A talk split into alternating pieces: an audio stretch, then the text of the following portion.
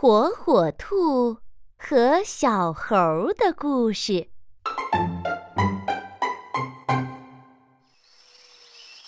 小猴想和火火兔做朋友。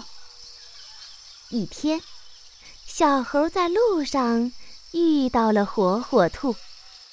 小猴主动去和火火兔打招呼说。嗯嗯，我我们做好朋友，呃，好吗？火火兔想了想，自以为是地说：“嗯，想和我做朋友，可以，咱们比赛一场。如果你赢了，就和你做朋友。”善良的小猴满口答应了。于是，火火兔。指了指远处的一棵大树，说：“咱们谁先跑到那棵大树，就算谁赢，怎么样？”小猴答应了。比赛开始了，火火兔一溜烟儿就不见了踪影，轻松的赢了小猴。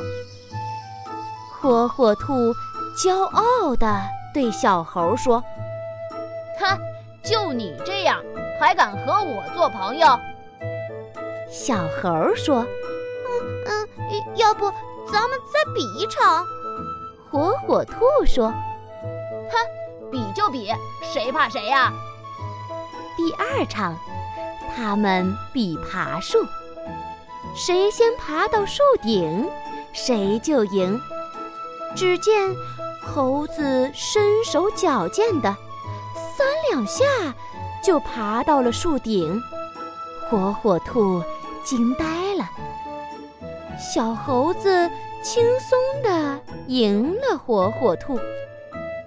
就在这时，大象伯伯走了过来，语重心长地说：“哈哈，孩子呀。”你们不能拿自己的长处跟别人的短处比，这样是不对的。